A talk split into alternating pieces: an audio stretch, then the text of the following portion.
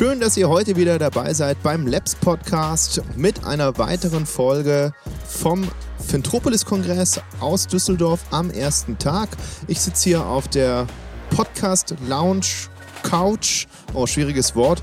Und ich habe heute jemanden bei mir, der neben all den Themen, die wir hier behandeln, mit Nachhaltigkeit und Banking, Digitalisierung und Co. ein völlig neues Feld aufmacht. Denn heute ist bei mir Boris Konrad zu Gast. Er ist ein absoluter Gedächtnisexperte, Hirnforscher, Gedächtnistrainer, Bestsellerautor und hält mehrere Weltrekorde, gerade wenn es um dieses ganze Thema rund um das Gedächtnis und den Gedächtnissport geht. Beispielsweise hat er einen Weltrekord aufgestellt, sich in 15 Minuten 201 Namen zu Gesichtern zu merken oder auch die Reihenfolge eines kompletten Kartendecks in 50 Sekunden dann nur. Er wird gleich erzählen, wie er dazu gekommen ist, wie er sich da auch herangetastet hat an dieses Themenfeld und wie es dann auch noch dazu kam, dass er das Ganze in einen Beruf überführt hat, äh, zusätzlich zu seinen Auftritten bei großen TV-Formaten und jetzt mittlerweile auch Hirnforscher ist. Ich freue mich drauf und würde sagen, hallo Boris, lass uns starten. Boris Konrad heute mein Gast. Es ist das erste Mal, dass ich mit einem Weltrekordhalter überhaupt zu tun habe, noch nicht mal auf einer Couch sitze. Von daher freue ich mich sehr, dass du da bist. Ähm, rund um die ganzen Nachhaltigkeitsthemen heute bei Fintropolis mal ein ganz anderes Thema. Wir reden über Gedächtnistraining wahrscheinlich, mal gucken. Genau, wenn wir möchten, gerne. Und, und KI. Und äh, stell dich doch mal ganz kurz für die ZuhörerInnen vor. Wer bist du und was machst du hier heute bei Fintropolis?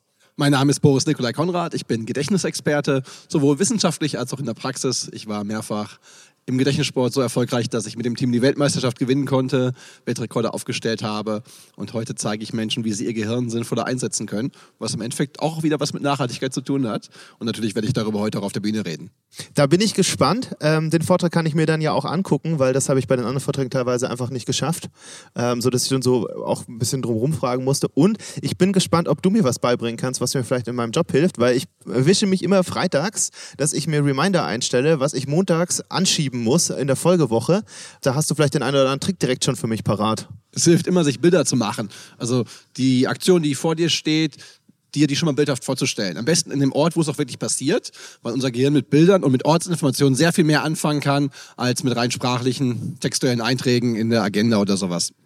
Also du malst dir dann einfach quasi wie so ein kleines Gedächtnisbild mit den verschiedenen Faktoren? Ja, sehr vereinfacht gesagt. Das sind natürlich schon Strategien, wie ich das sehr zielgerichtet machen kann. Aber im Endeffekt schon. Ich nutze mein Bildgedächtnis, weil das einfach sehr viel besser funktioniert als alle anderen Gedächtnisse.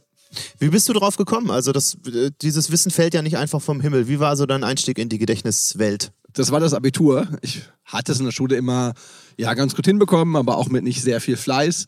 Ich hatte jetzt auch keine Eltern, die dann Bestnoten gefordert haben und ich war dann mit so einem Zweier-, Dreier-Schnitt sowas meistens zufrieden. Und zum Abi hin war irgendwie klar, ja, hm, alles kann man damit dann doch nicht machen. Wäre ganz schön, wenn ich das doch noch ein bisschen verbessern kann. Hatte immer noch keinen Bock auf Lernen. Als mir darum jemand versprochen hat, man könnte das Lernen lernen dann geht es sehr viel einfacher, macht auch noch Spaß, war ich sowohl skeptisch als auch interessiert und hätte natürlich niemals erwartet, was dann alles bei mir daraus geworden ist. Und es ist eine Menge daraus geworden, darüber sprechen wir auch gleich noch, aber da du das gerade gesagt hast, habe ich mich an meine Abi-Zeit zurückerinnert, weil ich bin mit dem Zweierschnitt bin ich rausgegangen, wollte eigentlich Psychologie studieren und habe dann festgestellt, also ich war leider zu spät an dem Punkt, weil ich habe dann festgestellt, man kann halt damit nicht alles studieren. Das heißt, mir hätte es damals direkt geholfen. Vielleicht können wir das direkt als Thema nehmen. Also wie, was für Techniken gibt es an unterschiedlichen Situationen? Gerade so eine harte Lernphase, also Abitur ist ja alles reinschaufeln, auskotzen und dann wieder weitermachen. Aber im Job hat man ja auch immer wieder mal Präsentationen, wo man sich was merken muss. Was, was hast du so für Tipps, die konkret umgesetzt werden können? Äh, gerade solche Dinge, die man schon als größere Lernprojekte ansehen kann, vielleicht auch eine Weiterbildung, ein nochmal begleitendes Studium oder so oder auch wirklich ein neues Thema auf der Arbeit, da sollte man immer mit dem Gedächtnispalast arbeiten. Der Gedächtnispalast ist eigentlich die beste Gedächtnistechnik, weil die genau die Vorteile, die wir schon hatten, vereint, Bilddenken und Ortsdenken. Und ja, die brauchen ein bisschen Vorbereitung. Und das ist total schade, wenn Menschen sagen, aber ich bin ja jetzt gerade so beschäftigt mit Lernen, da habe ich ja keine Zeit zu. Das ist sozusagen wie, ja, ich kann meine Messer jetzt nicht äh, schärfen, weil ich muss ja jetzt gerade kochen, braucht dann aber vier Stunden länger.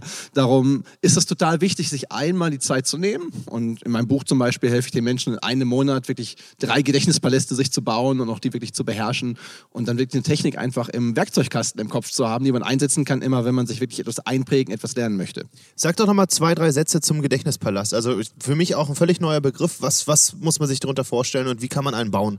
Die Grundidee ist, dass du dir einen Weg nimmst, zum Beispiel durch die eigene Wohnung oder einen Park, den du gerne besuchst, den du dir gut vorstellen kannst. Und dort wirklich eine Anzahl Wegpunkte festlegt. Und Wegpunkt kann in der Wohnung wirklich sowas sein wie die Haustür, das Sofa, die Spüle, der Kühlschrank. Mhm. Die sollten eine feste Reihenfolge haben, dass du überlegst dir, ich gehe immer links rum im Raum oder ich fange im Park halt vorne an und komme hinten wieder raus. Und da habe ich diese Wegpunkte. Die kannst du hinterher gedanklich ablaufen. Das ist das Ziel, das ist die eigentliche Vorbereitung. Und wenn du jetzt das lernen willst, dann brichst du das runter in so kleine Happen, wo du dir was zu vorstellen kannst. Und diese Vorstellungen, die platzierst du jetzt auf diesem vorbereiteten Weg. Das führt dazu, dass das im Gehirn ganz klar mit dem Ort verknüpft ist. Und wenn du jetzt weißt, jetzt will ich mich dran erinnern, weißt du gedanklich, wo du hingehen musst. Das klingt erstmal komisch, wenn man es ausprobiert, mhm. merkt man, es klappt halt wirklich. Weil normalerweise lernt man und dann ist da eine Prüfung oder ja, die Situation in der Arbeit, wo man das Wissen jetzt braucht und dann wo ist denn das jetzt? Man hat keinen Weg, es zurückzufinden. Mit der Technik weiß man, wo die Information liegt und kann sie da einfach abholen. Und wir zeigen auch tatsächlich mit unserer Forschung, es liegt tatsächlich auch direkt im Langzeitgedächtnis. Wenn man das so macht, weil der Weg im Langzeitgedächtnis ist, weil man Orte nimmt, die man schon gut kennt, kann man das Kurzzeitgedächtnis so ein bisschen überspringen und es direkt langfristig abspeichern. Okay, das müsste, also ich stelle mir das so vor, dass das auch wie, wie mit dem Fahrradfahren besser wird, je häufiger ich das mache, weil der Weg irgendwie klarer wird oder so. Ist das, gibt es da Studien drüber und Erkenntnisse? Ja, ganz klar, natürlich gibt es einen Übungseffekt, was vor allem mit dem Tempo zu tun hat. Mhm. Also in meinem Vortrag werde ich heute eine kleine Übung natürlich mit den Leuten machen, die dabei sind und äh, so spät am Nachmittag noch Energie haben. Ich hoffe, es sind alle. Und die werden sich dann hoffentlich schon was merken können, was sie sich vorher selber nicht zugetraut hätten. Aber die werden natürlich nicht in dem Tempo, das jetzt sofort beim ersten Mal machen können, wie das vielleicht nach ein paar Wochen Übung möglich wäre. Und darum immer ganz klar, meine Empfehlung, nimm dir wirklich mal ein bisschen die Zeit. Ein paar Minuten am Tag reicht völlig, aber das dann halt ein paar Wochen hintereinander, dann hast du es irgendwann raus. Und dann ist es wirklich wie Fahrradfahren. Äh, auch wenn du mal einen Monat nicht auf dem Fahrrad gesessen bist, kannst du es einfach anwenden, wenn jetzt das Fahrrad vor dir steht. Auch wenn du mal einen Monat nichts Großes auswendig mhm. zu lernen hattest. Wenn jetzt gerade ein neues Projekt reinkommt mit vielen Seiten Informationen, du weißt sofort, hey, da ist mein Gedächtnispalast, den nehme ich jetzt. Den nimmst du und den, den fährst du quasi einmal. Das sind alles Sachen, die weißt du schon. Das macht es dir natürlich einfacher, das irgendwie anzuwenden. Aber du hast ja Weltrekorde aufgestellt, eine Weltmeisterschaft gewonnen. Das war ja wahrscheinlich vielleicht noch gar nicht abzusehen, als du damals aufs Abi vorbereitet hast. Wie war der weitere Weg? Also wie bist, wie kommt man denn dazu? Zwischen Abi und Uni habe ich dann irgendwie das Gefühl gehabt, hey cool, es hat mir echt schon was fürs Abi gebracht, aber irgendwie so ganz durchdringen konnte ich es noch nicht. Da war irgendwie noch mehr. Und da habe ich einfach ein bisschen recherchiert, habe natürlich auch Partys gemacht und Urlaub, aber dachte mir, hey, wenn ich die Zeit nutze vor der Uni, bevor es dann losgeht, dann will ich wirklich wissen, was sind jetzt wirklich Lern- und Gedächtnistechniken, dass ich mir das merken kann, was ich mir merken muss. Und dann habe ich eben beim Recherchieren entdeckt, es gibt da auch den Gedächtnissport, also richtig Wettbewerbe, Meisterschaften und dann gibt es auch tolle Online-Seiten, wo man das üben kann. Und dann ist das ein bisschen wie ein Computerspiel. Man steigt dann in so Leveln auf, so wenn man halt ein bisschen pfiffig ist. Level 2, 3, 4 schafft man wahrscheinlich auch noch so und dann kommt man bei Level 5 an und dann ist das schon schwierig und dann hat man doch Ehrgeiz und merkt, hey, das klappt ja mit den Techniken. Und das sind dann keine nützlichen Aufgaben. Das sind Sachen, die eher cool sind, Kartenspiel auswendig lernen. Ne, beim ersten Mal habe ich eine halbe Stunde gebraucht oder so und hatte noch viele Fehler, aber hatte schon sehr viel mehr Karten richtig, als ich je für möglich gehalten hätte. Aber nach einer Woche konnte ich es dann schon in ein paar Minuten ohne Fehler. Und dann sind wir, okay, in fünf Minuten wäre man gut genug für eine Anfängermeisterschaft und dann, ja, dann, das will ich auch noch schaffen. und dann, okay, dann hat man das geschafft und das, ja, macht einfach richtig Spaß dann, mir zumindest, auch so meine eigenen Bestzeiten dann zu jagen. Und klar, irgendwann kam dann eine Meisterschaft, wo ich mal mitgemacht habe, wo andere Leute waren, die die gleichen Techniken benutzen. Das ist natürlich dann äh, Nerd-Out pur, dass man sich über sein Thema unterhalten kann. Und dann ist das natürlich total cool, wenn man eben auch Communities findet und merkt, hey, man ist gar nicht der Einzige, der das macht. Und vor allem, es gibt da richtig einen Sport zu, der heute weltweit stattfindet. Und ja, irgendwie hatte ich in dem Sport schon noch ein gewisses Talent. Also es ging recht schnell dann tatsächlich. So von der ersten Meisterschaft bis zum ersten Gewinn der Weltmeisterschaft mit dem Team hat es nur zwei Jahre gedauert. Also da okay. habe ich sehr schnell das recht viel erreichen können. Ja. Also das, das könnte ich mir jetzt beispielsweise nicht vorstellen, dass ich damit anfange. Konnte ich mir am Anfang auch nicht vorstellen. ähm, das, das, das ist dann so gekommen und äh, also jetzt, du hast ja mehrere, also manche schaffen ja irgendwie einen Rekord und hangeln sich dann da entlang. Wel welcher Rekord ist so der, der, der für dich tollste? Was, was Guinness-Buch der Weltrekorde 201 Namen in 15 Minuten zu den passenden Gesichtern, weil das kann sich jeder vorstellen oh und das hat auch sehr, sehr lange gehalten. Inzwischen wird es verbessert. Zwei Damen, eine Schwedin, eine Britin haben mich da nochmal übertrumpft, aber ich glaube, acht Jahre lang hatte ich den Guinness-Weltrekord. Das ist schon was zum Stolz drauf zu sein, finde ich. Ja, definitiv. Also ich kriege schon einen Schweißausbruch, wenn ich nur dran denke und es ist zum Glück so warm, dass man es jetzt gar nicht merken würde hier, auch in unserer Halle, aber ja, das ist ja irre, einfach weil man sich das so abstrakt gar nicht vorstellen kann, also da hinzukommen. So jetzt mit dem, was man irgendwie hat.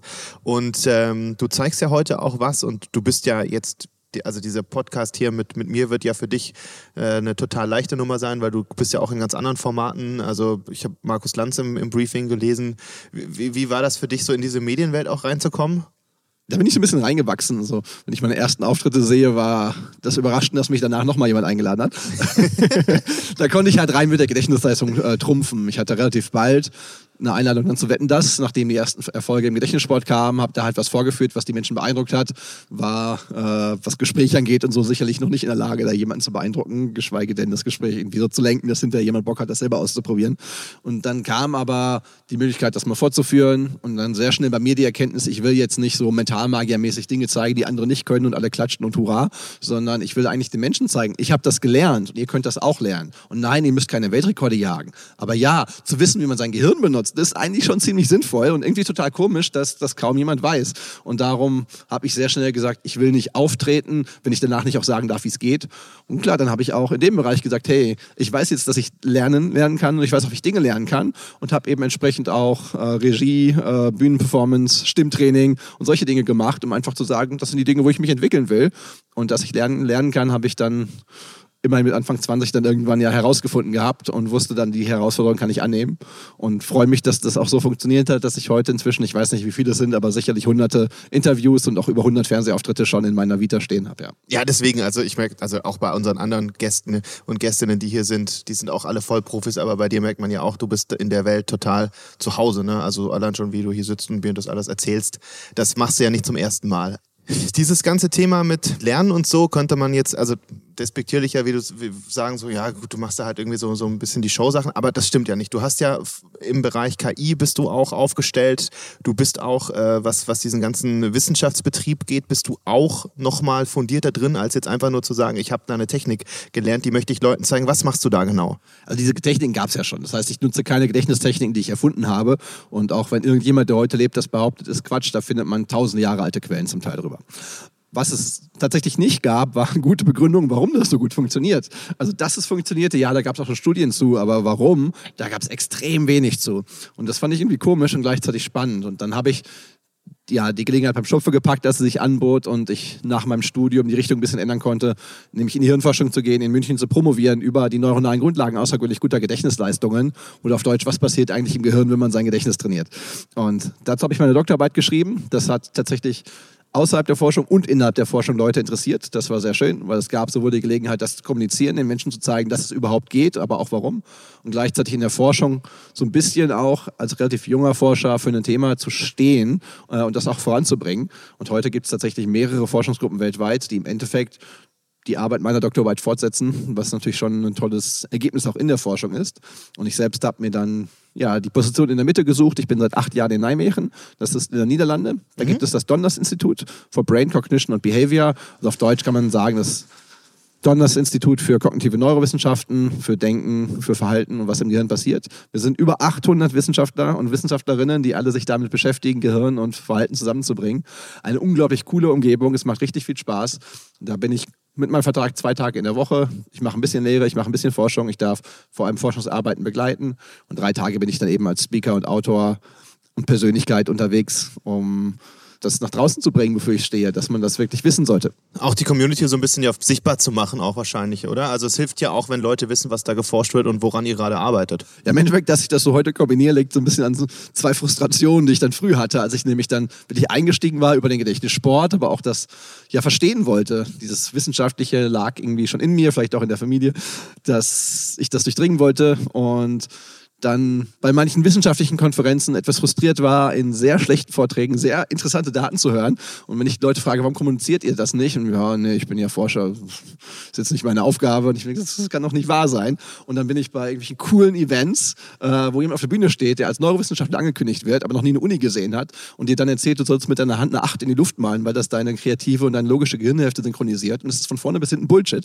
Dann dachte ich mir, ich muss das irgendwie, wenn das sonst keiner macht, muss ich das machen. Ich muss das kommunizieren, dass die Leute wissen, dann gibt es coole Sachen. Ich muss aber auch dafür sorgen, dass nicht mehr so viel Quatsch über das Gehirn erzählt wird, dass das doch ein bisschen fundierter ist. Du hast also direkt einen eigenen Auftrag gesehen, in dem wie der Status quo gerade abgehalten ja, wird. Ja, der, der hat sich so ein bisschen entwickelt. Das war war irgendwann nicht mehr auszuhalten. Aber insgesamt ja von deiner Vita. Also wenn du, wenn du so sagst, vom, vom ich habe den Gedächtnissport so für mich entdeckt und dann, wie das alles zusammengekommen ist, ist ja auch eine, eine, eine geile Erfolgsgeschichte, oder? Schaust du da manchmal zurück und sagst so, da hätte ich irgendwie mit 18 nicht dran geglaubt. Ja, ganz klar. Also in der Schule hatten wir auch Berufsberatung gehabt und da weiß ich zum Beispiel noch, ich darf ja hier nachher vor tausend Menschen stehen und die Leute, die mich eingeladen haben, haben mich vorher schon mal gesehen, sonst hätten die mich nicht eingeladen. Und bei Berufsberatung war noch das Feedback zum möglichen Beruf, zum Beispiel auch Juristerei oder sowas zu machen. Boris, dann würdest du entweder Anwalt oder Richter. In beiden Fällen muss man von Menschen reden. Das ist nichts für dich. Also das war mein Ausgangsniveau und da bin ich schon sehr stolz, das ist ja das hat sich jetzt ein bisschen geändert scheinbar. Ne? Also ja, ich kann mich da auch noch dran erinnern. Da waren wir, glaube ich, in, in Konstanz am Bodensee im Berufsberatungszentrum und an so einem Laptop oder an so einem Laptop nicht, war es ja damals gar nicht. Musste man dann irgendwas eingeben und dann spuckte das was aus wie so ein Persönlichkeitstest in einer dieser, dieser Zeitschriften. Ja, bei mir kam Architekt raus. Das ist ganz spannend, weil äh, meine vierjährige Tochter kann besser zeichnen als ich. Also das ah. ist. Äh, Wobei du bist, ja, du bist ja Gedächtnisarchitekt in dem Sinne. Ne? Also gesehen, wenn du, wenn du den Gedächtnispalast baust, dann passt ja. das ja auch wieder irgendwie zusammen. So habe ich es noch gar nicht gesehen. Vielleicht tue ich denen dann ja Unrecht, die mir das damals geraten haben. Vielleicht genau, meinen die vielleicht, was anderes. Vielleicht meinen die das in Wirklichkeit. Kannst du noch ein bisschen was zu dem Thema KI erzählen? Also es geht ja jetzt in dem, was du mir bis jetzt gesagt hast, ganz viel darum, so was, was ja eigentlich schon wirklich total paradox ist. Nutz doch mal dein Gehirn, obwohl wir das Gehirn ja die ganze Zeit nutzen. Und dann kommt die künstliche Intelligenz mit dazu. Wie passt das zusammen? Das passt sehr gut zusammen, weil gerade bei uns auch an der Uni auch die technischen Dinge sehr kognitiv aufgebaut werden. Was meine ich damit? Man kann bei uns KI studieren in Nijmegen, es gibt einen eigenen Masterstudiengang. Wenn man das bei uns aber macht, lernt man vielleicht etwas weniger über die Technologie als in einer rein technischen Uni, dafür sehr viel mehr über die Kognition. Und da bin ich eben dazu gekommen, dass ich in dem Bereich auch mit unterrichte zum Teil, äh, dass ich das vor allem auch spannend finde zu begleiten, wie das aufgebaut wurde. Also als ich vor acht Jahren da angefangen habe, gab es das alles noch nicht. Das ist ein sehr junges Feld wo mein Hintergrund, ich habe ursprünglich hat man Informatik und Physik studiert, mir sehr, sehr viel hilft. Ich hatte in den Zeiten schon ein sehr großes Interesse an dem Thema und kann darum besser als andere beurteilen, was das jetzt bedeutet, wenn ein neuronales Netz im Rechner angeblich das menschliche Denken nachbildet und was es eben auch nicht bedeutet. Und auch da kam dann mehr so meine Passion für dieses Bullshit-Busting, dass ich da ja nicht stehen lassen wollte, wenn da großer Quatsch erzählt wird und gleichzeitig aber auch nicht wollte, dass es abgetan wird als Hype, weil das sind einfach heute Dinge möglich, die vorher nicht möglich waren und die definitiv unsere Welt verändern werden. Und vor allem passt es dann doch wieder sehr zu meiner Überzeugung. Weil wenn die Frage auch ist und manchmal auch diese kritische Diskussion, ist das eigentlich alles gut, was wir da tun oder auch gar gefährlich für die Menschheit? Meine Überzeugung ist, solange wir alle allgemein akzeptieren, dass wir ein Leben lang lernen müssen, äh, lernen können, lernen wollen, dann werden wir auch immer KI als Tool haben, von dem wir profitieren, von dem wir auch lernen können wiederum und dadurch aber nicht gefährdet sein, weil eben auch 80 Milliarden simulierte Neuronen im Rechner kein Gehirn darstellen und keine Empathie haben und für mich nicht logisch die Schlussfolgerung ist, dass das Ding dann von alleine irgendwie bewusst wird. Ähm, kann ich das für alle Zeiten ausschließen? Na, das ist eher eine philosophische Frage, das kann ich so nicht beantworten, aber da werden Ängste geschürt, die einfach nicht relevant sind und das hält dann die Menschen davon ab, sich damit zu beschäftigen, was total schade ist. Und darum finde ich es sehr spannend, ja, einfach die Interessen, die ich da habe und die Fähigkeiten, dass ich die zusammenbringen kann und auch in dieser Welt so ein bisschen als Kommunikator funktionieren kann.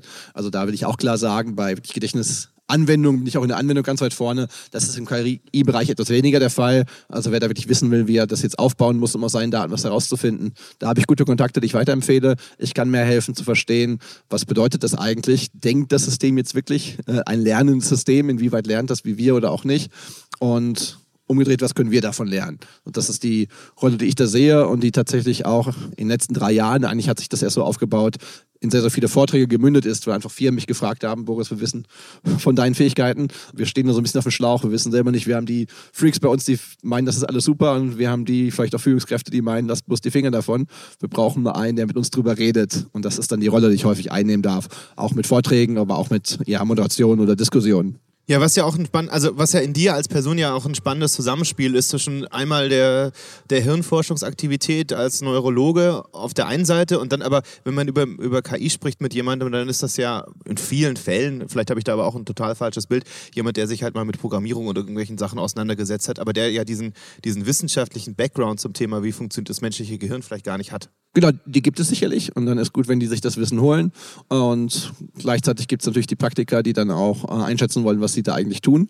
Und darum ist ja die Neurowissenschaft auch so ein tolles Feld. Wie gesagt, bei uns am Institut kommt all das zusammen. Also bei uns gibt es die Mediziner, gibt es die Psychologen, gibt es die Verhaltensforscher, gibt es die Soziologen, aber auch die Informatiker, die Physiker, die Statistiker. Und darum ist das einfach so eine spannende Umgebung, weil dort irgendwie tolle Dinge entstehen und dieses Wissen einfach dann auch kombiniert werden kann. Was man eben auch braucht. Weil wenn sich jetzt nur die Psychologen treffen, mhm. übersehen die vielleicht die technologischen Chancen. Wenn sich nur die Informatiker treffen, äh, denken die vielleicht, das hätte viel mit Denken zu tun, weil sie das neuronales Netzwerk nennen, übersehen aber, wo sie vielleicht vielleicht doch ein paar Schritte neben der Wahrheit stehen. Was ist denn so vielleicht aus deiner Sicht klassischer Mythos im Bereich KI, der sich, wenn man genauer hinguckt, als Experte sich vielleicht gar nicht bewahrheitet? Also was ist, was ist so eine landläufige Meinung, wo du sagst, das ist doch Bullshit? Zum Beispiel gibt es gerade die Diskussion, dass es bei Google jemanden gibt, der meint, dass der Chatbot dort schon eine Art Bewusstsein entwickelt hätte. Da bin ich ganz klar auf der Seite der Skeptiker. Nein, der hat Sprachmuster entdeckt und reproduziert die. Da ist für mich aus verschiedenen Gründen keine Annahme, dass da jetzt schon sowas Bewusstsein in dem System vorhanden wäre. Aber sowas ist ja auch in, in Entwicklung immer mal wieder. Also ich habe vor einer Weile gelesen, auch ist jetzt nicht direkt der Bereich KI, aber dass äh, Elon Musk ja auch plant, das geht schon so in Richtung Matrix, so quasi Gedanken oder Gehirnaktivitäten auch auf Server auszulagern. Wie ist da so dein Blick drauf?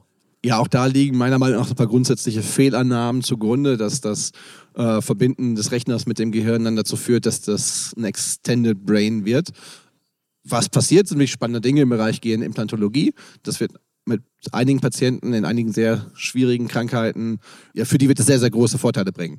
Mhm. Das ist sehr viel realistischer als noch vor wenigen Jahren, dass man jemanden, der querschnittsgelähmt ist, wirklich mit einem Exoskelett wieder das Laufen ermöglicht. Es ist sehr viel besser möglich, jemanden mit Parkinson zu ermöglichen, Dinge dann eben auch auf diese Art zu kontrollieren, mit Menschen selbst im Login-Syndrom zu kommunizieren. Ähm, da haben sich gigantische Erfolge aufgetan, aber es ist extrem invasiv. Man muss halt am Gehirn operieren, man muss dort Chips einsetzen und da ist das der Bereich, wo die Firma von Elon Musk, Neuralink, wirklich auch schon tolle Sachen hervorgebracht hat. Die haben nämlich nicht, wie es manchmal getan wird, diese Chips irgendwie erfunden. Das kommt alles aus der Forschung. Die haben aber die Operationstechnologie massiv verbessert durch ihre Robotik, die sie von Tesla und SpaceX und so ja auch schon kennen. Was aber jetzt genauen Zahlen kenne ich nicht, damit ich jetzt keine genauen Zahlen nennen, äh, aber bedeutet, dass sie im Endeffekt die Wahrscheinlichkeit daran zu sterben deutlich reduziert haben, aber die ist immer noch so hoch, dass das natürlich nicht in Frage kommt, um dadurch jetzt besser Chinesisch zu lernen. Was halt schon denkbar ist und wo wir noch nicht sind, aber hingehen könnten, ist, dass diese Härchen, dieser Chips, die man implementiert, inzwischen so klein sind, dass die für ein Neuron im Gehirn wie ein weiteres Neuron aussehen. Das okay. heißt, dass diese Information aufgenommen werden könnte und man sozusagen auch einen Rückkanal hat, dass man einzelne Neuronen stimulieren kann.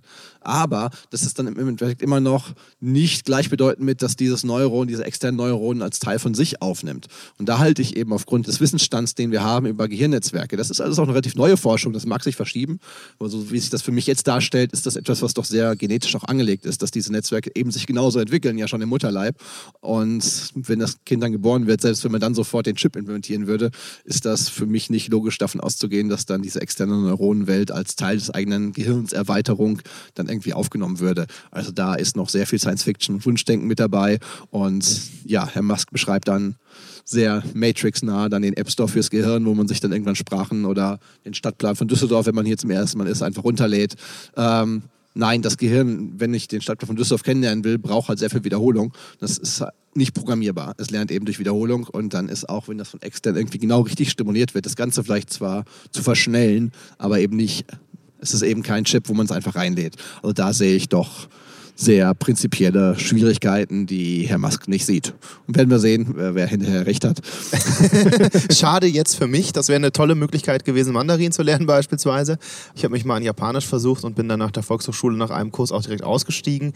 In dem ganzen Bereich, wenn es um KI und, und gerade auch Hirnforschung geht, was ist so aus deiner Sicht ein Betätigungsfeld, wo wir jetzt in der nächsten Zeit direkt irgendwelche neuen Sachen sehen werden? Also was, womit beschäftigt ihr euch gerade? Also wo wir sehr viele neue Dinge sehen werden, ist schon aus diesem KI-Bereich, was dann halt doch eher Advanced Machine Learning, Data Science und so ist, was natürlich auch gerade in der Finanzindustrie und in sehr, sehr vielen Industrien gerade schon eine Rolle spielt, weil einfach Dinge auch ausgerollt werden. Manche Dinge werden auch wieder zurückgerollt, weil sie eben doch nicht so funktioniert haben, wie man sich das gedacht hat und weil es eben Fallstricke gibt. Aber es sind eben auch Dinge möglich durch diese Technologie, die vorher nicht möglich waren. Und gerade so bei dem Automatisieren von Datenüberwachung ähm, gibt es unterschiedlichste Anwendungsbereiche, die Menschen sehr stark oder sehr wenig direkt betreffen können. Da gibt es natürlich sehr, sehr viele neue Dinge. Und dann ist die Welt, wo wir akademisch uns mit beschäftigen, dann eher das auch zu hinterfragen. Dann geht es dann auch um Dinge wie Explainable AI. Wenn jetzt so ein Beispiel, das häufig diskutiert wird, was aber auch sehr real ist, eine KI sagt, diese Person nicht einstellen, äh, dann muss die Führungskraft auch fragen können, warum. Und dann reicht es nicht, ja, kam halt raus, äh, die Daten sagen das. Ja. Nee, da, da, muss man das schon begründen können. Äh, aus ethischen äh, Gründen, aber eben auch, weil halt auch Fehler passieren. Und das sind so Dinge, wo man dann eben schauen muss, wie kann man dieses Blackbox-Prinzip äh, Machine Learning dann aufbrechen, dass da mehr rauskommt. Gleichzeitig, wie können diese Netze äh, sich besser selber aktualisieren? Da gibt es alle möglichen alternativen Architekturen dann, das ist jetzt schon sehr spezifisch. Bisher ist es meistens so, ein neuronales Netzwerk lernt selber, aber es ist immer noch, ich schmeiß vorne Beispiele rein, mhm. gebe Feedback und dann lernt das Ding. Aber es läuft immer noch in eine Richtung durch. Und da gibt es natürlich sehr viele Ansätze, wie schafft man im Endeffekt dann doch da auch Schleifen reinzukriegen, weil im Gehirn ist das natürlich nicht, dass das einmal durchläuft.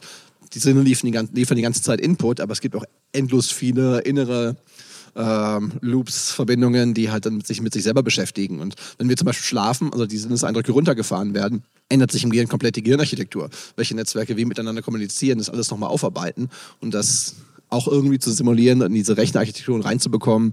Das sind äh, alles große Projekte, die laufen, aber äh, noch nichts, wo man meiner Meinung nach, da hoffe ich, trete ich jetzt niemand auf den Fuß, wo man behaupten könnte, dass man da schon richtig viel erreicht hat. Okay, danke. Sehr gerne. Das, das war's schon. Ich habe noch die drei What the F-Fragen für dich. What the F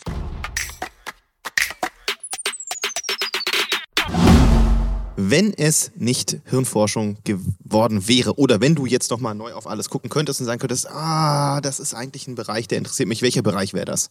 Ich, ich würde jetzt gerne bei dem bleiben, wo ich bin, da bin ich sehr happy mit, aber sonst wäre es vielleicht die Meteorologie geworden, die ja auch mit Thema Nachhaltigkeit in Zukunft re sehr relevant ist und die mich auch als Jugendlicher schon sehr interessiert hat. Also die hätte es auch werden können. Okay, das wäre dann das, das Betätigungsfeld. Du bist jemand, der sich sehr viel merken kann, das haben wir jetzt schon erfahren. Das hat, das hat für Weltrekorde gesorgt. Ähm, Gibt es aber irgendwas, was du immer wieder vergisst oder wo du sagst, da kriege ich nicht so richtig den Zugang zu? Auch mit allen Techniken nicht. ähm gewisse Dinge, die man mit, eher mit Fähigkeiten verbindet, so Sachen wie Tanz oder auch Zeichnen tatsächlich. Ich habe jetzt nie wirklich sehr viel Zeit investiert, aber da fällt es mir sehr viel schwerer, Dinge zu lernen, als jetzt bei rein kognitiven Dingen. Und mein eigenes Gehirn zu beobachten ist auch spannend. Wir haben Zwillinge, die sind anderthalb. Und letztens sagte mir meine Frau dann, dass ich die Zwillinge jeweils ins falsche Bett gelegt habe. Dahinter frage ich mich dann auch und frage mich, wie kommt das eigentlich? Wie kann das passieren? Aber ja, es passiert. Okay, aber das ist ja schön zu hören, ähm, dass das auch passieren kann. Als letzte Frage ähm, habe ich noch an dich, einfach nach all diesen Sachen, die du jetzt schon erreicht hast. Ähm, was ist das? Gibt es irgendwas, was als nächstes auf dem Programm steht, beispielsweise kommendes Jahr, was du dir vorgenommen hast? Worüber du schon sprechen kannst. Im Moment bin ich gerade happy mit Dingen, die gerade laufen. Dass mein Buch die Spiegel-Bestsellerliste erreicht hat, ist echt so ein unglaubliches Gefühl. Da bin ich sehr, sehr happy mit. Und dann ähm, natürlich ein bisschen auch aus Ego-Gründen kann ich jetzt auch nicht äh, verleugnen, dass sich es einfach toll anfühlt, das erreicht zu haben. Aber eben auch, um dass ich dadurch weiß, dass wieder sehr viel mehr Menschen diese Botschaft erreichen. Man kann mit seinem Gehirn was anstellen. Und das möchte ich jetzt nutzen, diese Welle, die jetzt gerade da ist, dass ich wieder etwas mehr Aufmerksamkeit habe, dass das einfach die Menschen hören. Weil das ist das, wo es mir wirklich darum geht, diese Botschaft zu verbreiten. Okay, super. Vielen Dank. Sehr gerne. Ja, das war's mit der heutigen Podcast-Folge von Labs beim Fintropolis-Kongress in Düsseldorf. Es hat wahnsinnig viel Spaß gemacht. Freut euch auf die nächste Folge. Bis dann, macht's gut.